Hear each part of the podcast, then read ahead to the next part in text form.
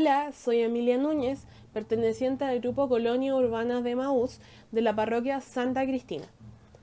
Este Evangelio Jesús nos invita a seguir su ejemplo de servicio y entrega al prójimo.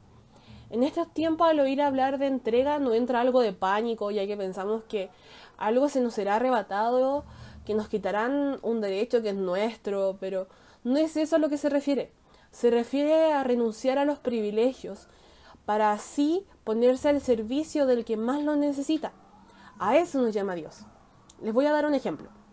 El renunciar a comprarse las zapatillas más caras del mercado para comprarse una de precio estándar y con el dinero que me quede ayudar a alguien que de verdad lo necesite. Tengo la zapatilla y además pude ayudar a alguien. Eso es mucho más gratificante. No siempre tiene que ser algo material. Puedes invertir tu tiempo o tu trabajo ayudando a otros.